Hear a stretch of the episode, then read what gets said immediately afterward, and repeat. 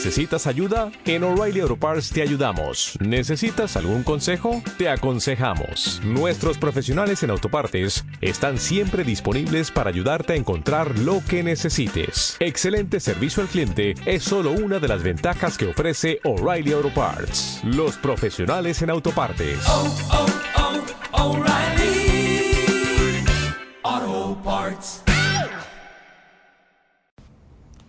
Hola, hola, muy buenas noches a todas. Jodesh nos encontramos Rosh Jodesh Kislev, el mes de los milagros, el mes de la luz. Y hoy vamos a hablar precisamente de cómo te relacionas con Hashem.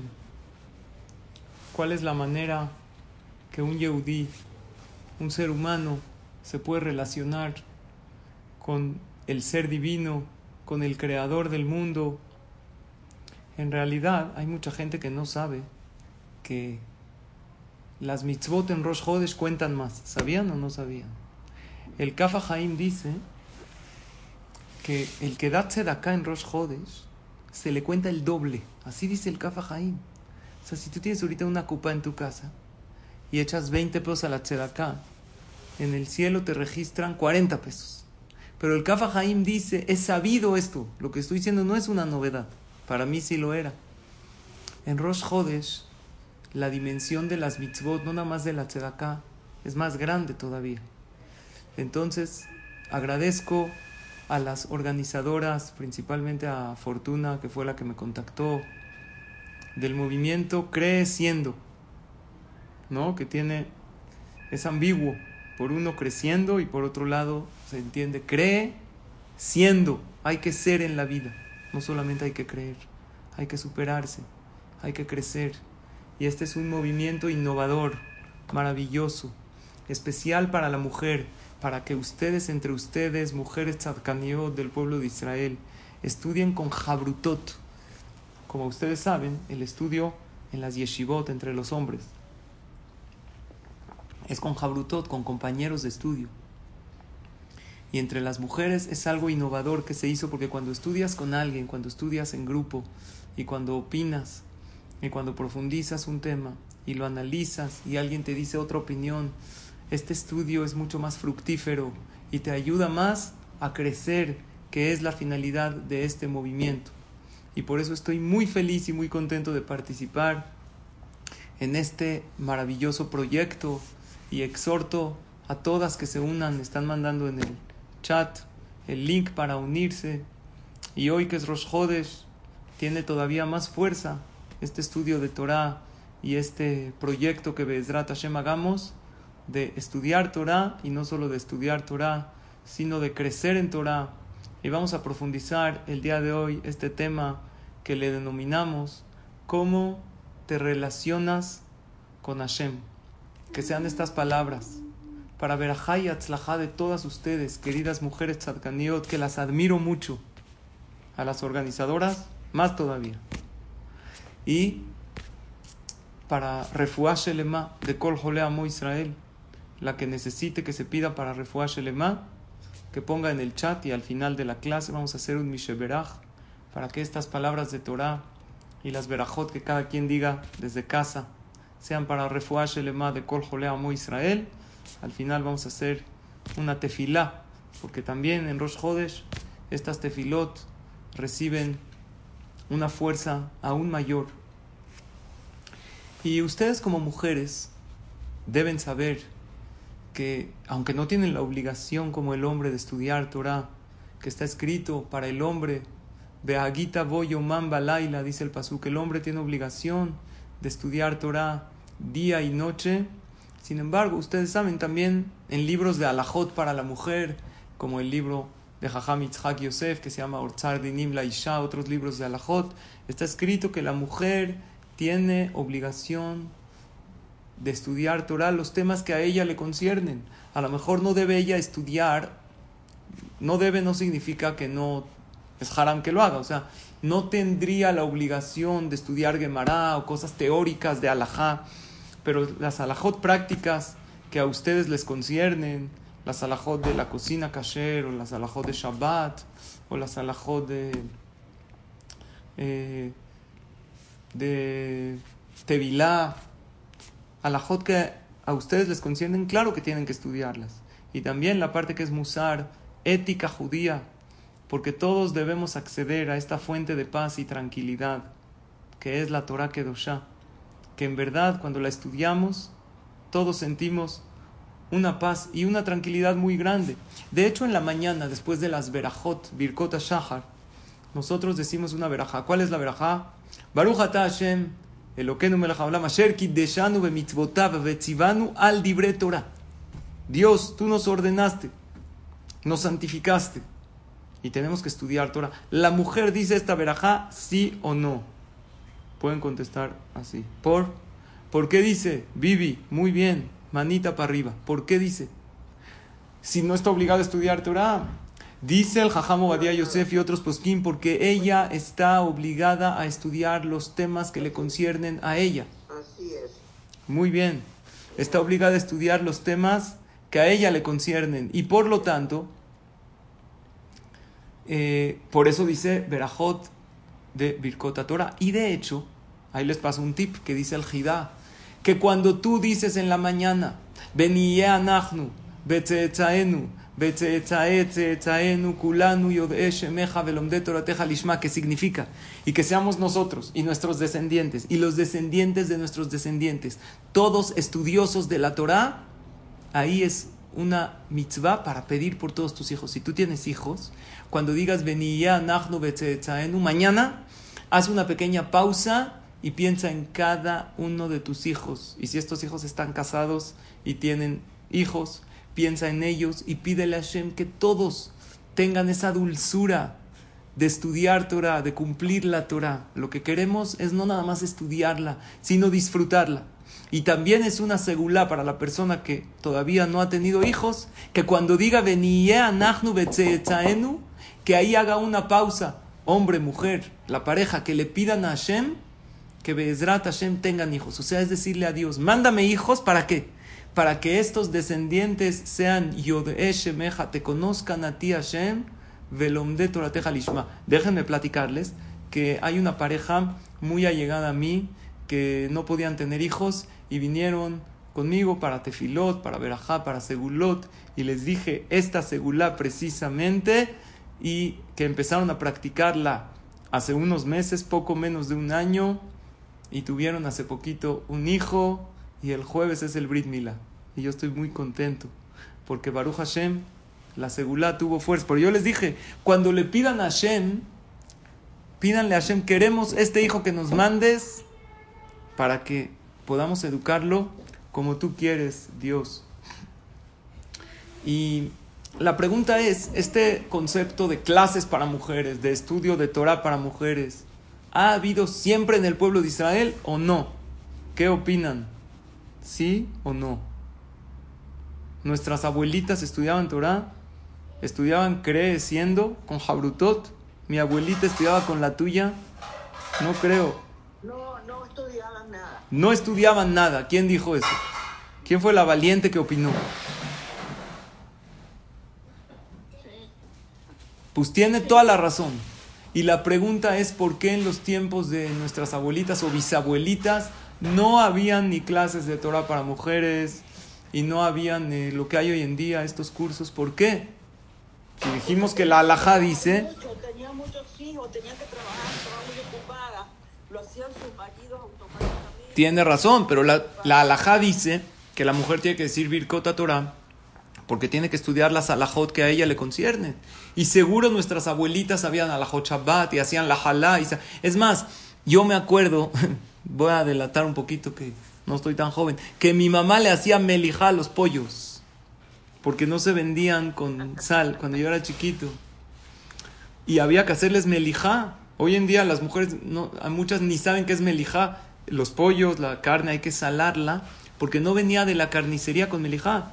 Entonces les voy a decir la diferencia. Anteriormente las mujeres se dedicaban, como usted bien lo mencionó, a su hogar, a sus hijos, Kol que Budabat Melech Penima estaban muy adentro de la casa, como dice el Pasuk. Y sí sabían las alajot, pero ¿cómo las sabían? Cada quien le enseñaba a su mamá y la mamá a la hija y así iba pasando de generación en generación. Y por eso dicen Birkota Torah. Y así sabían las alajot de las velas de Shabbat y de Shabbat en general y de Kashrut y de Tevilá. Pero hoy en día que la mujer salió más al mundo y tiene acceso a todo tipo de información, entonces, si ya va a tener acceso a todo tipo de información, que no tiene nada de malo informarse y crecer en información secular, también tiene derecho, y no derecho, tiene el zehut de también tener clases de Torah para ella. Si ya una mujer va a salir porque la vida social cambió, entonces vamos a adaptar esta vida social a lo que son los valores de la Torah Kedoshá. Es por eso que hoy en día, prácticamente en todos los lugares del mundo, hay clases para mujeres, un movimiento así tan especial como este, no sé si lo hay en otras partes del mundo, de estudiar con, eh, compañera de estudio, con Jabrutá. Eso es algo maravilloso, pero lo, lo que es cierto es que ya hay muchas clases para mujeres en todas partes del mundo porque la vida de la mujer ya cambió.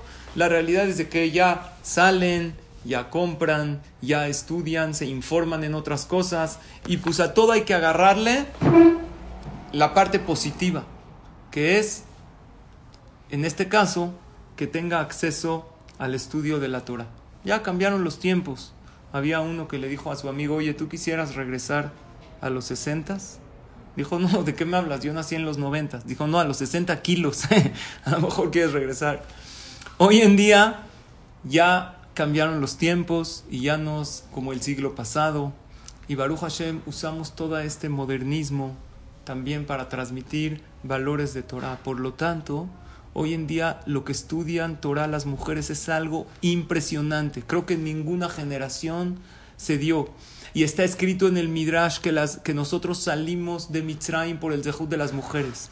Y la Geulah próxima, que es la llegada del Mashiach, también va a ser por el Zehut de las mujeres. Así decimos en la Tefilá en Galti, Harit Kereshit. La Geulah Reshit, la primera redención, la última va a ser igual. Y creo que el zehut de las mujeres, entre tantas y tantas cosas maravillosas que ustedes, mujeres tzadkaniot, hacen, es que estudian Torah más que ninguna otra generación. Y ustedes son el motor de la casa, porque anteriormente el hombre traía Torah a la casa y también Parnasá, y la mujer se dedicaba en la parte técnica. Hoy en día tanto los hombres como las mujeres traen espiritualidad a la casa y muchas veces la mujer incluso más que el hombre porque el hombre está muy eh, ocupado en sus cosas y muchas mujeres de una manera positiva y bonita han motivado a sus esposos y a sus hijos a estudiar Torah y han transformado los hogares. Yo soy un convencido que esto que ustedes hacen de verdad es un gran zehut para el pueblo de Israel y es adaptar la sociedad de hoy en día para lo que es el estudio de la Torah. El estudio de la Torah queridas mujeres, es la mitzvah más grande que hay. Seguro han escuchado, Betalmud Torah Keneged Kulam, así dice la Mishnah en Masejet Pea, equivale a todas las mitzvot de la Torah. El Jafetz Haim dice que el estudio de Torah, ¿por qué es la mitzvah más grande que hay? ¿Por qué es más que Tevilá? ¿Por qué es más que Shabbat? ¿Por qué es más que ayunar en Kippur? El Jafetz Haim dice que en realidad es igual, pero como el estudio de Torah paga por palabra, entonces técnicamente es la mitzvah que más puedes cumplir. Porque si tú estudias Torah una hora, ¿cuántas palabras de Torah tú dices al minuto? ¿Cuántas palabras? En general, el Jafet Haim hizo la cuenta. La persona dice 200. 60. ¿Quién dijo 60? Yo, Geña Kamal dice 60. Una por minuto. Pues, una por segundo. Una por segundo. Pues, ¿qué cree? Nosotros podemos decir muchas más palabras por segundo, muchas, muchas más. El Jafet Haim hizo la cuenta que nosotros decimos 200 palabras por minuto y la mujer 400, porque hablan más todavía. Por lo tanto, si ustedes estudian Torah, hagan la cuenta. 200 palabras por minuto, más estudias una hora de Torah en Shabbat, si tú estudias en Shabbat, dice el Ben Ishai, se multiplica por mil. Si tú estudias con alegría, aunque sea no en Shabbat, dice el Orjot Tzadikim en Shara Simcha, se multiplica por mil. Entonces es infinita la cantidad de mitzvot. Y el Gaón de Vilna dice en Alajón Talmud Torah que el estudio de Torah no paga por palabra, paga por letra. Es impresionante. La cantidad de mitzvot es inmensa. Entonces todas ustedes que son mujeres que Koboot y Tim la Torah, que fijan tiempo para estudiar Torah, el pago en este mundo y en el Olama va es inmenso. Pero ahí va el tema de hoy. El tema de hoy no es lo grande que es el estudio de Torah. ¿Cuál era el tema de hoy? ¿Cómo te relacionas con Hashem? Pues, ¿qué crees? A Hashem no le da satisfacción las mitzvot que haces. ¿Cómo, Jajam? No, no. A Dios no le da satisfacción el estudio de Torah que tú estudias. ¿Cómo? Eso no le da. ¿Sabes qué le da satisfacción a Hashem por tu mitzvah, por tu estudio de Torah, por tu gesed? ¿Sabes qué le da? Tu transformación que logras a través de tu cumplimiento de mitzvot. ¿Está claro? Lo que Hashem quiere de ti a través de tu estudio de Torah, de tu cumplimiento de mitzvot, es tu transformación, es tu crecimiento. Les voy a poner un ejemplo, un ejemplo duro, un ejemplo triste pero puede ser real. Imagínense un hijo que Barminan está lo peor, en las drogas, en el crimen, con los peores amigos, con la peor sociedad. Y llega el cumpleaños de su papá y le regala a su papá qué cosa? Una pluma Mont Blanc. ¿Es buena o no? ¿Cuánto cuesta? Muy cara, no sé cuánto le manda, es más, no le manda, se lo lleva, pero el hijo sigue en las drogas, sigue con los peores amigos. Díganme la verdad, ¿el papá tiene satisfacción de este regalo? ¿Sí o no? Contéstenme así. ¿Sí o no? No, ¿por qué no? Porque el papá no quiere el regalo del hijo, el papá quiere que el hijo deje sus malos hábitos. Eh, ¿Sabes cuándo el hijo le va a dar satisfacción al papá? Cuando el... Perdón, cuando el hijo se vaya superando, cuando el hijo vaya creciendo. Ahí todos los regalos tienen otro sentido. Eso es exactamente lo que Hashem quiere de nosotros por medio de tu estudio de Torah quiere que te relaciones con Él. Porque el judaísmo no es una religión, es una relación. Es una relación con Hashem, es una relación con tu compañero. Tú tienes que por medio de tu estudio de Torah superarte en la vida. Pero si tú le regalas a alguien algo maravilloso y ese alguien lo único que quiere de ti, no sea tu esposo, le regalas eh, un iPhone nuevo, no, yo lo digo por si mi esposa escucha el shiur. ¿Cuánto cuesta el iPhone nuevo? ¿Alguien sabe cuánto? El 12. Está caro. Como 25 mil pesos. ¿Eh? ¿Cuánto? 800 dólares. ¿800 o 1800? 800 dólares. Oye, está barato. Pensé que estaba más caro. Entonces había uno que dijo, estoy haciendo la dieta de la manzana. ¿Qué, ¿Cuál es? Compré un iPhone, ya no tengo para comer. Escuchen bien. Hay cosas. Había uno que una vez tocaron la puerta de su casa y le dijeron, oiga, su iPhone 12 Pro tiene linternita. Dice, sí, ¿por qué? Es que le venimos a cortar la luz. qué bueno que tiene linternita. Hay veces uno puede llenar al otro de regalos, pero no le da lo que quiere un padre de un hijo. Cuando tú quieres a una persona, lo que más te satisface de tus hijos, de tu pareja, de tus amigos, es verlos realizados como seres humanos. Y eso es lo que quiere Hashem de nosotros. ¿Cómo se relaciona uno con el otro? Les voy a dar tres reglas en las relaciones humanas. Número uno, no puede ser forzada la relación. Si yo te digo o me quieres o te mato, Barminan, y te amenazo con una pistola, y tú me dices, sí, sí, te amo, ¿es amor verdadero? No, ¿por qué no? Porque es forzada. Número dos, el nivel de la relación siempre lo va a marcar el que menos quiere la relación. Ejemplo, si yo te digo a ti te quiero y tú me dices a mí te odio, ¿cómo va a ser la relación? ¿De amor o de odio? Pues de odio, porque por más de que yo te quiera, si tú no me quieres a mí, no va a haber. O si yo, te, si yo le digo a mi novia, te amo, y ella me dice, te quiero, como amigos nada más. ¿Cómo va a ser la relación? Es que a mí me pasó, sigo traumado, ¿no es cierto? ¿Cómo va a ser la relación? Yo le digo, te adoro. Y ella, como amigo está bien. Pues va a ser de como amigos porque la regla es la siguiente. Escuchen regla 2. El nivel de la relación siempre lo va a marcar el que menos la quiere. ¿Están de acuerdo? Y número 3. En las relaciones interpersonales. Mientras más cosas tengamos en común, más amor y cariño hay mientras nos gusten las mismas cosas.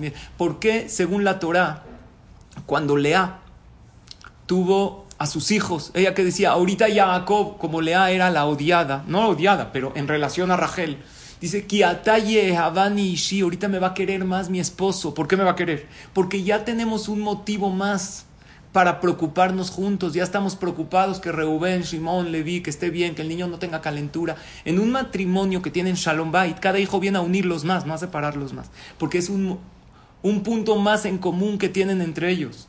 ¿Están de acuerdo con los tres puntos en las relaciones interpersonales? Número uno, no puede ser forzada. Número dos, el nivel de la relación la marca el que menos la quiere. Número tres, mientras más cosas en común tengan, más se relacionan entre ellos. Si a ti te gusta el fútbol y a mí también, tenemos un motivo más para querernos más porque platicamos de lo mismo. Si a ti te gusta el shopping y a mí también, si a ti te gusta algo y a mí también, entonces la relación es mejor y es más profunda porque compartimos los mismos gustos. Pues, ¿qué creen?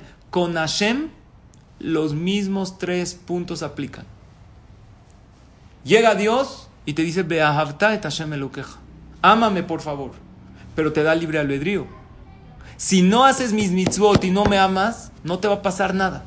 Puede uno comer taref y estar lejos de Hashem y en ese momento no le pasó nada. Dios le dio libre albedrío.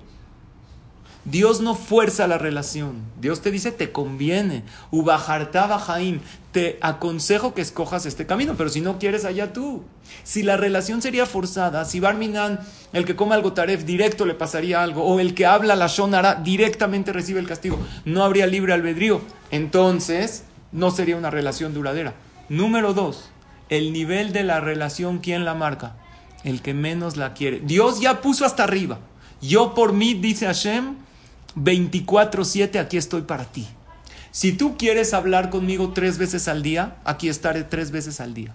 Si tú quieres hablar conmigo nada más en Shabbat, vienes Kabbalah Shabbat al Knis. Si tú quieres hablar conmigo nada más cuando te va bien, o Barmina nada más cuando te va mal, abres un Teilim, yo aquí estoy. Si tú quieres solamente una vez al año en Neila, media hora abrir el Mahzor de Kippur, aquí estaré. Pero querido hijo, querida hija, te dice Hashem, si tú quieres 24/7 conmigo, yo aquí estoy. El nivel de la relación, ¿quién la marca? ¿El que más la quiere o el que menos la quiere? El que menos. Dios ya la marcó para ti. Él sabes qué relación te puso. Lo Yo contigo como padre e hijo, pero no como padre ocupado. No como papá y mamá nosotros. Que hay veces nuestros hijos nos hablan y estamos viendo el celular. No, que hay veces nuestras hijas vienen a la mitad de la clase. Saluda a todos. ¿Eh? Esta es una niña maravillosa. ¿Ok? Como un padre que siempre está disponible. Entonces, Hashem, ¿cuál es el nivel de la relación que marcó? El máximo. Ya depende de nosotros el nivel que queramos. Y punto número tres, mientras más cosas tengamos en común con Hashem, más nos relacionamos con Él. ¿Sabes para qué estudias Torah? Número uno, para tener paz, tranquilidad, por el pago que te da en este mundo y en el Olama va. Ustedes saben que no todas las mitzvot pagan en este mundo, la Torah sí. Pero lo principal para lo que tú estudias Torah es para relacionarte con tu Creador. Porque cada vez que tú estudias, tienes más cosas en común con Él. Esos son los tres puntos para una relación. La Torah, cuando tú estudias Torah, estás estudiando la sabiduría divina. Es esa carrera que nunca termina. La carrera de medicina, ¿cuánto dura? A lo mejor 10 años, eh, la principal, más la especialidad. A lo mejor si estudias una maestría, algo especial, a lo mejor 20 años. Y un buen médico nunca deja de informarse. Pero la carrera del estudio de la Torah nunca termina porque es un manantial sin fin de sabiduría. Ahora yo les pregunto algo. ¿Cómo tú sabes, querida amiga, que estás estudiando bien Torah? ¿Cómo sabes? ¿Cómo sé que estoy haciendo bien ejercicio? Pues tengo que tener, em, tengo que tener alguna pauta. Depende para qué quiero hacer ejercicio. Si quiero bajar de peso o si quiero fortalecer mis músculos. Tengo que poner una pauta para ver si lo estoy haciendo bien. Yo les pregunto a ustedes, queridas amigas, ¿cómo saben ustedes, mujeres tzadkaniot, que estudian Torah, kolakabot, que estás estudiando bien Torah? Tres cosas tienen que pasar. Si tienes estas tres cosas, quiere decir que estás estudiando muy bien. Sigue así. Y si no, busca un cambio. Número uno. Se tiene que pasarte el tiempo rápido. ¿Cómo sabes si la película está buena? Si a cada rato en el reloj, oye, esto no acaba. Entonces quiere decir que no está buena la peli. Si es un estudio de Torah que dices, oye, espérate, papá, ya llevamos 27 minutos de clase, se me pasaron como agua. Entonces quiere decir que vas bien. Pero si dices, oye, no duraba 40 minutos, ya llevamos dos horas. De repente volteas a ver 27 minutos. ¿Qué quiere decir? O que el jajam no está bien, que es muy probable. O que el estudio no. O que el tema no. Pero lo primero que tú te tienes que preguntar es, cuando estudio Torah, ¿el tiempo me fluye? me siento en otro lugar, me siento transportada en otra dimensión, así como cuando ves una buena película, ¿no? Que acabas, no sabes si es verano, invierno, si estás en la prehistoria o en el espacio, tú no tienes idea, tú sales del cine a ver qué pasó aquí. Tú cuando estudias Torah, tienes que sentirte como que te transportaste, el tiempo fluye diferente, eso es uno. Punto número dos, después de la clase de Torah, inmediatamente tienes que sentir una cierta paz, una cierta tranquilidad. Y yo se los digo porque un servidor, tengo la oportunidad de atender, hay veces gente que viene con temas, con contratiempos, se ve luego, luego la gente que estudia Torah y la que no. La gente que estudia Torah, que generalmente son los que más consultan, sí te vienen a contar sus problemas, pero vienen con otra fe, con encaran diferente los problemas de la vida porque sientes en realidad una paz y una tranquilidad inexplicable. Tú acabas una clase de Torah y no sabes por qué, te sientes a gusto contigo mismo. Y número tres, esta la dice Jajam Obadiah Yosef. Si no ves una transformación y una mejoría en tu vida, a largo plazo, quiere decir que tu estudio de Torah no está bien. Pero si tú ves una transformación, estás mejor como esposa, estás mejor como mamá, mejor como Yehudía, sientes más esa relación con Hashem, esa relación con tus compañeros. No sabes exactamente cómo, pero simplemente tú volteas para atrás y estás mucho mejor que hace 10 años. Ya te enojas menos, ya estás más conectada, ya sientes menos miedo. Esas son las tres pautas para que nos vayamos calificando cómo estamos estudiando. Número uno, durante. ¿Cómo pasa el tiempo? Número dos, inmediatamente después.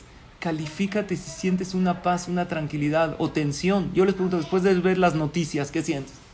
No creo que se sienta mucha paz y tranquilidad. No digo que no hay que informarse.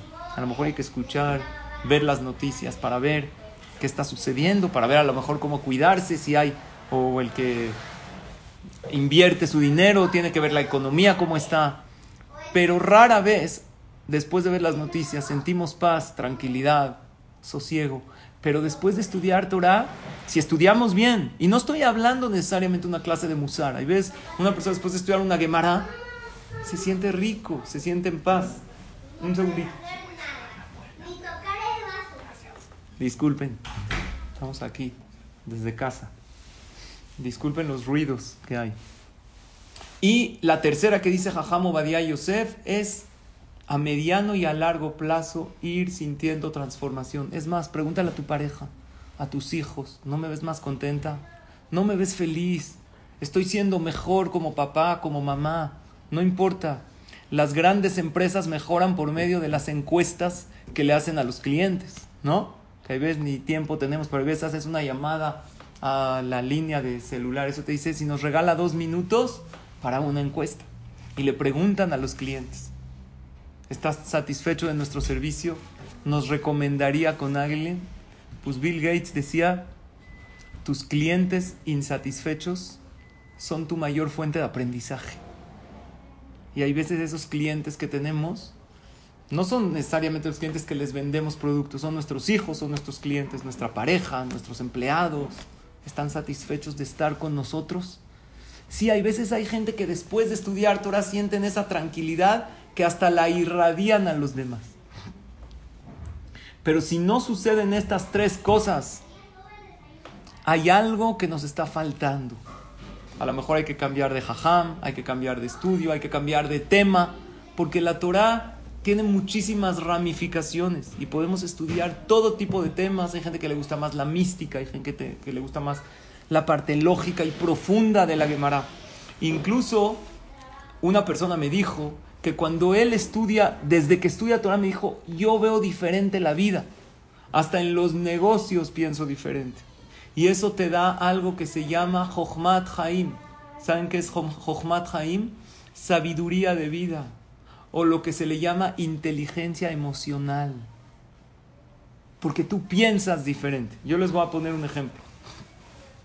Hay una historia de dos personas estaban en el desierto caminando, a lo mejor la escucharon. Si no me equivoco, la trae el Ben Ishai y tenían pues obviamente sus provisiones muy contadas porque estaban en el desierto y no era como hoy en día anteriormente hasta llegar a una ciudad tenían que caminar por mucho tiempo ¿ok? entonces estas dos personas estaban en el desierto y llevaban con ellos ahorita me acordé que en una ocasión un, un camellito chiquito una cría le preguntó a su mamá oye mamá nosotros por qué tenemos joroba le dice, no, pues que nosotros estamos en el desierto, entonces como estamos en el desierto tenemos que almacenar mucha agua, entonces caminamos mucho tiempo. Le dijo, wow, qué interesante. Oye, mamá, otra pregunta más, ¿y por qué nosotros tenemos patas muy largas y pezuñas muy grandes? Le dijo, no, como estamos en el desierto hay arena, entonces para poder caminar firmemente en la arena necesitamos estas patas, estas pezuñas. Wow, mamá, qué interesante. Le sigue preguntando el camellito a su mamá. Oye, mamá, ¿y por qué nosotros tenemos eh, eh, ojos grandes y así pestañas muy grandes? Le dijo, no, como nosotros estamos en el desierto, vivimos en el desierto, entonces pues necesitamos estos ojos con párpados grandes y pestañas para que no nos entre la arena. Wow, mamá, qué interesante. Oye, perdón que te pregunte con todas las preguntas. Una preguntita más. ¿Para qué necesitamos todo eso si estamos en el zoológico? Hay veces una persona tiene muchas cosas, pero no sabe para qué las tiene. No sabe qué hacer con todas esas herramientas que Hashem le dio. Y una de las cosas que nos da la Torah es aprender a explotar todas esas herramientas que tenemos. Escuchen bien, regreso al, al del desierto. Estaban dos transeúntes en el desierto y tenían unos panes. De repente se encuentran a un tercero que estaba desfalleciendo de hambre. Le dicen, por favor, si no me dan pan, me muero de hambre. Barminan. ¿Qué tienen de comer? Le dijo, tenemos unos panes. Le dijo, está bien, nosotros creo que tenemos lo suficiente para comer nosotros y te vamos a dar también una parte para ti. Entonces, una persona tenía dos panes y otro tenía tres panes. Cada pan lo dividieron en tres. ¿Cuántos pedacitos hay? Si tenían en total cinco panes, uno tenía tres y otro tenía dos. ¿Cuántos hay en total? Y cada uno lo dividieron en tres. Pongan en el chat cuántos hay. Pues habían 15 pedacitos. Muy bien. Entonces cada quien se comió cinco pedacitos de pan. El que tenía tres se comió cinco, el que tenía dos se comió cinco y el que no tenía nada de panes se comió cinco. Cuando llegaron a la ciudad, les dijo esta persona, ustedes me salvaron la vida. Si no me hubieran dado de comer, me muero de hambre. Por lo tanto, tomen cinco monedas de oro. Dicho esto, se retiró. Entonces empiezan a discutir. ¿Cómo se las van a dividir? ¿Qué opinan ustedes, señoras inteligentes y sabias? ¿Qué opinan? ¿Cómo se las tienen que dividir? Pues el que puso tres panes, ¿qué dijo? Pues dio tres monedas. Y el que puso dos panes, dos monedas. El otro dijo, no, no, no, papá. El que puso dos panes dijo, no. Le salvamos la vida entre los dos. Por lo tanto, 2.5 y 2.5. ¿Quién le salvó la vida a este hombre? Los dos. Y él dio las cinco monedas para los dos. Entonces, ¿qué opinan ustedes? Tres para el que puso tres y 2 para el que puso 2, o 2.5 y 2.5. Jabot, pueden abrir el chat o prender su micrófono. ¿Qué opinan? Papi. ¿Qué opinan? ¿No hay opinión? Si alguien ya se lo sabe, que no diga la respuesta del Ben Ishai. 2.5 digo yo. ¿Quién dijo 2.5? Yo, Mercedes. Mercedes, no la vemos, Mercedes. Tengo una fotito ahí. Ah, ya la vi. Una foto que sale muy cool, por cierto. Pero ¿qué cree? Respeto su opinión, pero no la comparto. ¿Alguien di- dice que 2.5? O el- la verdad, el que puso tres panes, ¿qué dijo? No, pues yo tres y tú dos, tú pusiste dos panes. Pero Mercedes dice, no, papá, 2.5 y 2.5 porque entre los dos le salvaron la vida. Fueron con el jajam, no se ponían de acuerdo. Y el jajam dijo, ni 2.5 y 2.5, ni 3 ni 2. 4 para el que puso 3 panes y 1 para el que puso 2 panes. ¿Qué pensaron los dos? Este jajam está loco. Las matemáticas. ¿Eh? Dijeron, este jajam hace matemáticas, es eh, eh, yajas, o sea, hay que ser como que relacionado a la cantidad de cada quien. Por eso, pero el jajam dijo que tienen que dar el que puso tres panes, cuatro monedas. Y el que puso dos panes, una moneda. ¿Alguien sabe por qué o no? No entendían. Entonces fueron con un sabio y le dijeron, muy fácil. Cada uno, el que puso tres panes. Escuchen bien, el que puso tres panes. Cada pan lo dividió en tres. Entonces el que puso tres panes, ¿cuántos, pan, ¿cuántos pedacitos tenía? Tres por tres, nueve. ¿Cuántos se comió él? Cinco. ¿Sí o no? Cada quien se comió cinco. ¿Cuántos le donó al transeúnte? Cuatro. Pero el que puso dos panes, dos por tres, seis. ¿Cuántos se comió? Cinco. ¿Cuántos donó? Uno. Entonces, ¿cuántas monedas merece? Una. Él nada más dio uno.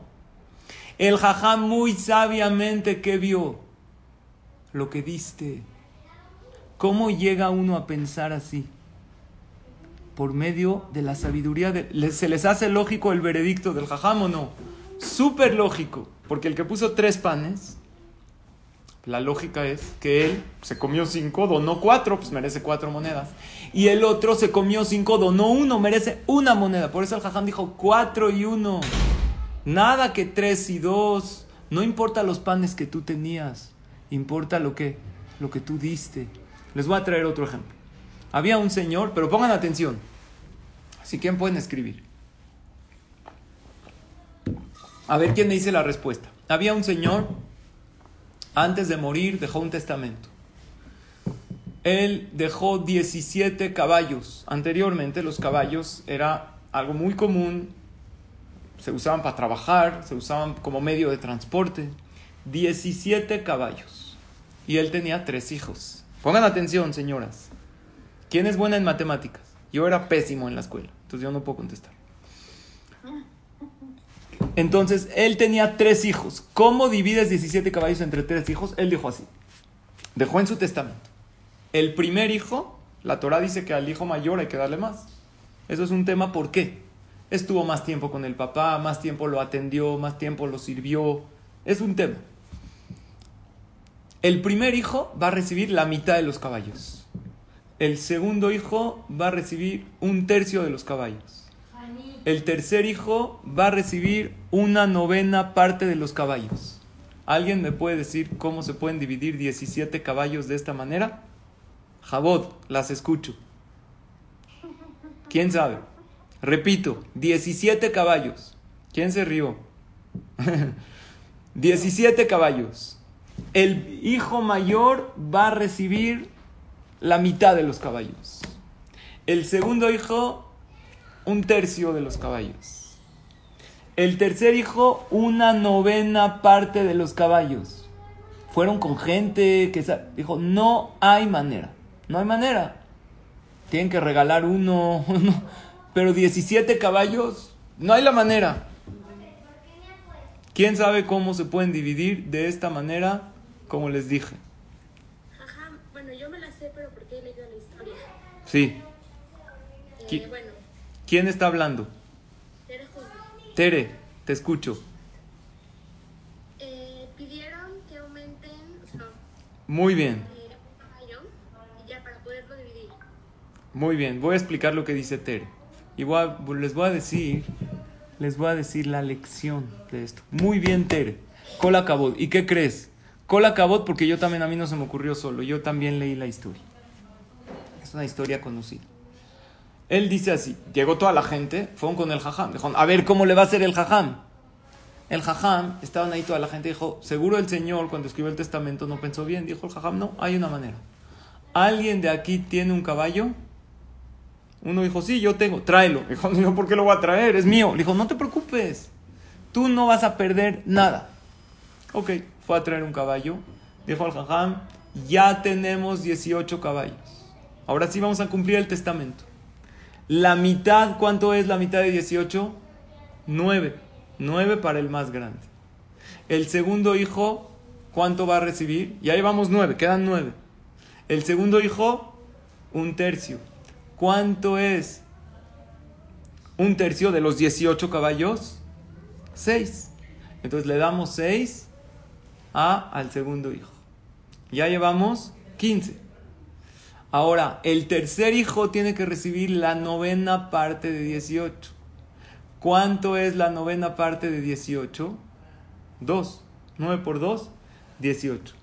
Entonces, ¿cuántos caballos vamos? 17 en total, ¿no? El primero se llevó, ¿cuántos? El primero se llevó 9, el segundo se llevó 6 y el pequeño se llevó 2. Y el caballo que sobra, que lo regrese el dueño. Está increíble la idea. ¿Cuál es la moraleja de esto? Que la persona que estudia Torah piensa de una manera diferente.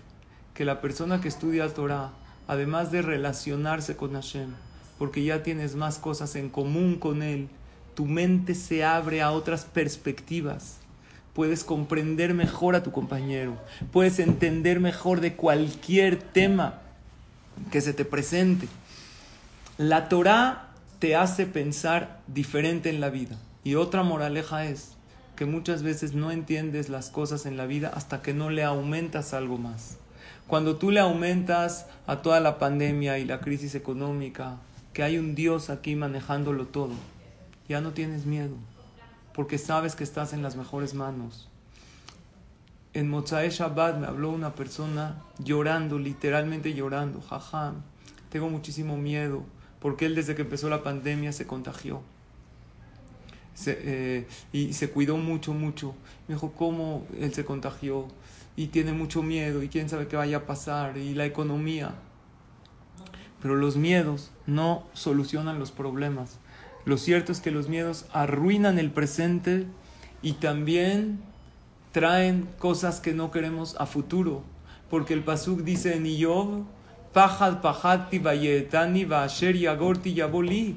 El miedo que yo tengo me jaló aquello que no quería que suceda. Y dice la Gemara Kola mefajed midabar, basov valideo todabar. El que tiene miedo de algo, Barminan lo jala hacia él. Entonces la solución de todo esto es agregar a todo el panorama que hay veces vemos un creador que lo está haciendo todo para bien. Mañana vamos a decir en el alel, las mujeres dicen alel en Rosh. Pueden decir, es bueno, no tienen obligación. De por sí se dice sin verajá. En el pasuk, en el alel, en el teilim, Adonai li lo irá, maya aseli adam. Si yo aumento y agrego a Hashem en todas mis situaciones, y yo entiendo que esto viene solo de Él, y que no me hago la víctima, y no busco culpables, sino entiendo que estoy en las mejores manos, y todo pasa por algo, entonces en la, la vida uno la ve diferente, y uno aprende a profundizar, y uno aprende a analizar, y en la Gemara, en este, en este movimiento que ustedes tienen, ¿estudian Gemara o no estudian Gemara? No estudian Gemara. La, no es haram que una mujer estudie Gemara. Pero la Gemara es mucha teoría. Y a la mujer, como ustedes son, les gusta más la práctica. A ver, ¿qué sale? ¿Qué hay? El hombre se presta más a la teoría, al pensamiento teórico, al pensamiento profundo. ¿No? ¿A quién le da más paciencia para jugar ajedrez? ¿Hombres? O los ajedrecistas más famosos son hombres. No porque sean mejores, es otra manera de pensar. Hashem nos creó diferente. ¿Por qué Dios a la mujer la creó más práctica? ¿Por qué? Porque ella tiene la casa, tiene cosas y tiene que pensar. La Gemara no es haram que la estudies. Pero hay veces la Gemara se pasa hojas y hojas enteras analizando un caso teórico que a lo mejor nunca sucedió. Y esto es para afilar la mente de la persona. Eh, pero de todos modos yo estoy seguro que si tú estudias Musar, el tema que estudies, siempre te topas con un fragmento de la Gemara. Siempre. Porque si estudias eh, algún libro de Musar, no sé qué libros estudien, Orjot Sadikim, Mesilat Yasharim, Alajot, todas las Alajot, ¿de dónde salen? De la Gemara. La Gemara te hace algo que analices y analices. La gente que estudia Gemara con profundidad analiza cualquier cosa. Hasta en su negocio empieza a analizar. La Gemara analiza cada caso. Si hago esto, ¿qué pasa? Si hago esto, ¿qué pasa? Empieza a analizar, analizar. Cuentan que en una ocasión había un jajam que se enfrentó con un cura un cura. Eh, había una vez una señora que su esposo estaba muy enfermo y le dijo y le dijo al doctor, oiga doctor, mi esposo tendrá cura. Le dijo, claro, va a tener cura, funeral, entierro, todo, barminan. Escuchen bien, una mujer está muy sádico. Perdón, no les debo de contar esos chistes a las mujeres. Los hombres les encanta. Una mujer, eh, no una mujer, un jajam se enfrentó con un cura y le dice el cura, ustedes dicen que la Gemara, que es la sabiduría, a ver, ¿qué tanto? A ver, no, la Gemara tiene preguntas muy profundas, tú no vas a entender. Le dijo, a ver, hazme, una pregunta, yo también estudié, estudié Biblia, los Goim también creen. Le dijo, no, son, son preguntas que no. Él le insistió, a ver, hazme una pregunta. Le dijo, está bien. Te voy a poner un caso teórico, ¿ok? Habían dos personas caminando en el techo de una casa y se caen los dos. Los dos se caen por la chimenea y bajan. Uno se ensució y otro no se ensució del hollín que hay en la chimenea. Dijo, ¿quién de los dos se tiene que ir a bañar? Se tiene que limpiar, que asear. Le dijo el cura, pues muy fácil, el que se ensució. Esa es la quemará. Le dijo el jajam, no, se ve que tú no entiendes bien. El que se ensució ve al otro que no se ensució. Él no ve bien su, ropa, su cuerpo. Entonces él piensa que él tampoco se ensució. Y el que no se ensució, ve al que sí se ensució y piensa que él también. Entonces, el que no se ensució, no se baña y el que se ensució, el que no se ensució se baña porque ve al otro sucio y el que se ensució no se baña porque ve al otro limpio. Dijo, wow, qué interesante. Oye, no se me ocurrió esa respuesta. Entonces le dice el cura, a ver, hazme otra pregunta. Ya, no vas a saber. Le insistió, le dijo, ahí te va. Pregunta dos. Dos personas se cayeron por la chimenea. Uno se ensució, otro no se ensució. ¿Quién se tiene que ir a bañar? Le dijo, pues lógico, el que no se ensució, porque él ve a lo... Le dijo, ¿cómo crees? Estás loco, no puede ser. El que no se ensució, ¿cómo se...? El que no se ensució no se va a bañar. El que se ensució se ve sucio a sí mismo. Él es el que se va a bañar. Le dijo, ah, pues claro. Tienes razón. Le dijo, a ver, hazme otra pregunta. dijo, ya, no vas a... Le insistió, le dijo, ahí te va, otro. Habían dos personas que cayeron por la chimenea. Uno se ensució, otro no se ensució. ¿Quién se tiene que ir a bañar? Le dijo, no, pues el que se ensució. Le dijo, no, los dos se tienen que ir a bañar. ¿Por qué? Porque pues el que no se ensució, pues ve al otro, él piensa que él también. Y el que se ensució, pues se ensució, entonces se va a bañar. Ah, sí, cierto, no se me había ocurrido. Dijo, a ver, otra. Dijo, ya, no me vas a contestar. Ah, otra, le insistió, le dijo, está bien, ahí te va otra pregunta. Habían dos personas, se cayeron por la chimenea. Uno se ensució, otro no. ¿Quién se tiene que ir a bañar? Ya no sabía qué contestar, si uno, si el otro, si los dos. Dijo, pues no sé, los dos a lo mejor. Le dijo, no, ni uno se tiene que ir a bañar. porque Pues el que está limpio, pues está limpio. Y el otro ve al otro que está limpio, entonces no se tiene que ir a bañar. Ay, sí es cierto. No había pensado ese enfoque. Dijo, ya hazme una pregunta más. Le dijo, no, ya, ya. Bueno, sabes que una última. Habían dos personas, se cayeron por la chimenea. Uno se ensució, otro no se ensució. ¿Quién se tiene que ir a bañar? Ya, este cuate ya estaba súper revuelto. Le dijo, ¿cómo es posible que dos personas se caigan por la misma chimenea? Uno se ensucia y otro no. es imposible. Si el caso está mal, está mal planteado. ¿Esto por qué lo cuentan? Porque una persona que en realidad estudia Gemara, ¿sabes qué te enseña la Gemara? A ver todos los enfoques de una alhaja. Hay veces a nosotros nos enseñan la alhaja tal cual como es. Pero tú no sabes toda la profundidad. Las que han visto un poquito de Gemara, o han escuchado, o si tu esposo o tu hijo estudia Gemara, pregúntale. ¿Qué se trata la Gemara? Agarra una pregunta y la Gemara la empieza a plantear por todos los ángulos. ¿Y qué pasa si es así? Y luego la refuta. Y luego, el que le agarra el sabor al estudio de la Gemara es un reto intelectual impresionante. Y como les dije, la mujer no tiene obligación y ni siquiera el hombre. Hay gente que empezó a estudiar cuando ya eran mayores y ya, y la Gemara se les hace muy revuelto, muy, muy profundo y, y no logran entenderlo hasta el final. No es necesario. O hay gente que estudia la Gemara en lugar de profundizarla tanto, saben que hay un estudio de Daf Yomi que se estudia todo el Talmud en siete años y medio. Cada día se estudia una hoja. Los que llevan ese estudio, ahorita estamos a punto de terminar la tercera masaje de la Gemara. Ya estudiamos Berajot, Shabbat, ahorita Erubim, que habla de Eru. Es muy profunda. En uno de los Siyum un, hay un evento enorme, se hace en Estados Unidos, en Israel, con miles y miles de Yehudim que acaban el Shas cada siete años, como les dije, principalmente para hombres. Las mujeres generalmente no lo hacen.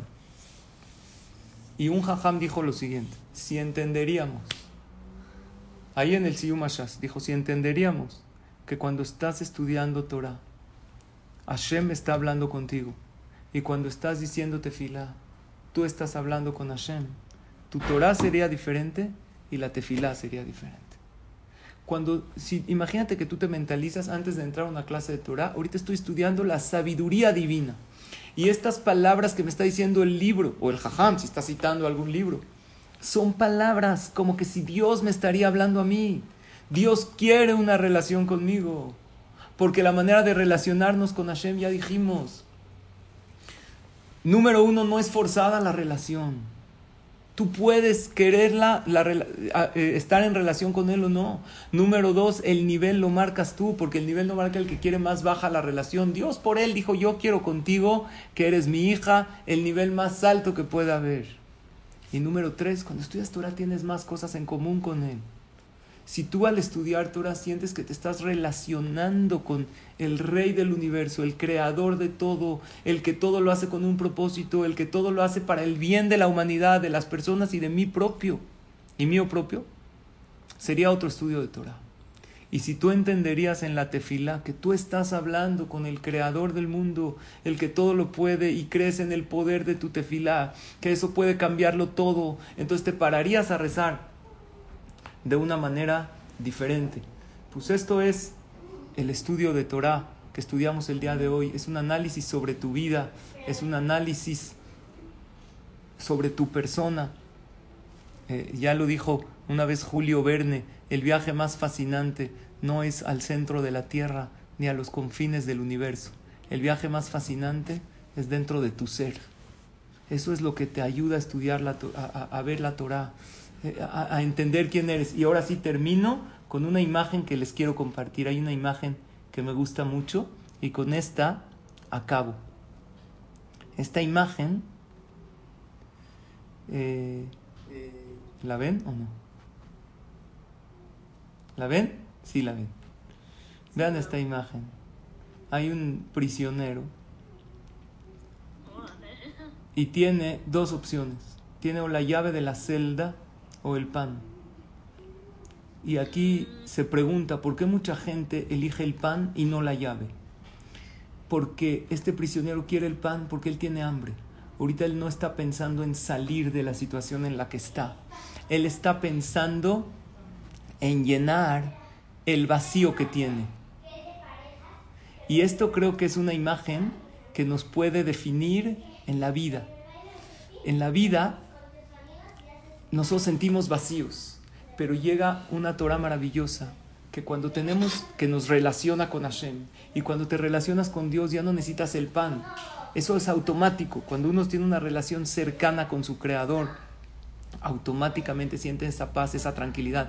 Pero muchas veces nosotros en la carrera de la vida no agarramos esa llave para salir del lugar en donde estamos, sino agarramos el pan para llenar el vacío. Pero este vacío se llena temporalmente. La Torah le ofrece al Yehudí abrir sus fronteras de pensamiento, de sentimiento, de midot, de cambio y de transformación.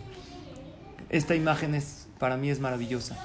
Y pues bueno, recordemos lo que, lo que estudiamos, que a Hashem no le dan satisfacción tus mitzvot y tu estudio de Torah, le da satisfacción tu transformación. Y precisamente para eso estudiamos. Eh, bueno, ya concluyo, eh, no porque no tenga más que decirles, sino porque ya es hora pero yo fascinado de hablar con ustedes, encantado de que me hayan escuchado, súper agradecido por su atención, deseándoles que Hashem las bendiga, que tengan esa relación cercana con su Creador, que está disponible para todo aquel que la quiere, así dice el Pirkei Avot, que existen tres coronas, y ahora sí ya acabo. Keter, Keter Malhut, Keter Keuna y Keter Torah. La corona del reinado es nada más para los que vienen del reinado. Yo no tengo Keter Malhut, yo no vengo de Yehuda, yo soy Leví. Tampoco tengo Keter Keuna, soy Leví, no soy Cohen. Pero Keter Torah está accesible, dice el Pirkei Avot, Arei Munachat Bekeren Zavit. Está puesta ahí accesible para aquel que la quiere. Kola Rotzel Itol y Itol. Está en el, a nuestro alcance. Tomemos esa llave. Y recuerden los tres puntos que tenemos que sentir en el momento ese tiempo agradable que tenemos que sentir después de la clase, una paz y una tranquilidad y a largo plazo y a mediano ir viendo una transformación. Pues bueno, como prometimos, vamos a hacer un Misheberach para que estas palabras sean para refuash lema de Kol Joleamo Israel, que ahorita hay mucha gente que las necesita. Déjenme, me meto al chat. Y también aquí está el link para aquellas que se quieran unir a este movimiento increíble para ustedes que se llama Creciendo. ¿Ok? Bezrat Hashem para ir creciendo, relacionarnos con Hashem. Les pido que aunque ya acabó la clase, quédense un minuto para contestar amén a este Misheberaj y para pedirle a Hashem que estas palabras de Torah sean para refuar Shelema de todas las personas que vamos a pedir por ellas en este momento. Misheberaj Abotenu Akedoshim Batehorim Abraham Yitzhak Jacob. משה ואלון דוד ושמואל ויברס וירפא את כל חולה מלכה ישראל, רפואה של מלכה מת לטי בת ונטולה ויביאן, וגם את ליאורה בת גרסיאל, וגם את חנה בת רחל, וגם את יוסף בן מרגריטה, ליליה בת אנג'ול, יצחק בן סופיה, דניאל דוד בן עובד, רפאל דוד בן נזירה רוסה, שרה בת פאולינה, יצחק בן פאולינה, רב רפאל אברהם בן איבון, שולמית בת פלור, וגם את לואיסה בת ויקטוריה, וגם את יוסף בן מרגריטה, וגם את לואיסה בת סימי, וגם את משה בן יהודית, שרה ליבקה בת ביילה וגם את אסתר בת טובה. הקדוש ברוך הוא, וגם את מאיר צדיק בן בי לבטיה, מרדכי בן בי לבטיה, אסטריה, נעמי בת רג'ינה, חיים בן ג'מילה, גילסון בת שרה, לאה בת אסתר, ג'ני בת מרים, מינה בת רשל, תינוקת בן חווה, סורי רבקה בת קיילה פרומה, וגם את גבריאל בן סריה. הקדוש ברוך הוא ישלח להם רפואה שלמה, רפואת הנפש, רפואת הגוף, בתוך שאר חול עמו ישראל, אל נא רפנה להם. אל נא רפנה להם. שלח עמו ישראל, אשתא בעגלה ובזמן קריב, וכן יהי רצון ונאמר אמן. אה, me faltó alguien más, וגם את, פרדון, me faltó, וגם את לונה בת שרה, וגם את מרי בת מרי מרים, וגם את יצחק ג'ן שלי בת מרי מרים, וגם את יצחק רפאל בן פלור, וגם את שרה בת מרי מרים. הקדוש ברוך הוא ישלח להם רפואה שלמה, רפואת הנפש, רפואת הגוף אשתא בעגלה בזמן קריב, וכן יהי רצון ונאמר אמן. Gracias nuevamente a todos por su atención. Jodesh Tov, Siman Tov. Que tengan verajá y atzlajá. Gracias a las organizadoras, a Fortuna por invitarme. Y Bezrat Hashem, nos escuchamos y nos vemos la próxima. Muchas gracias. Hasta luego.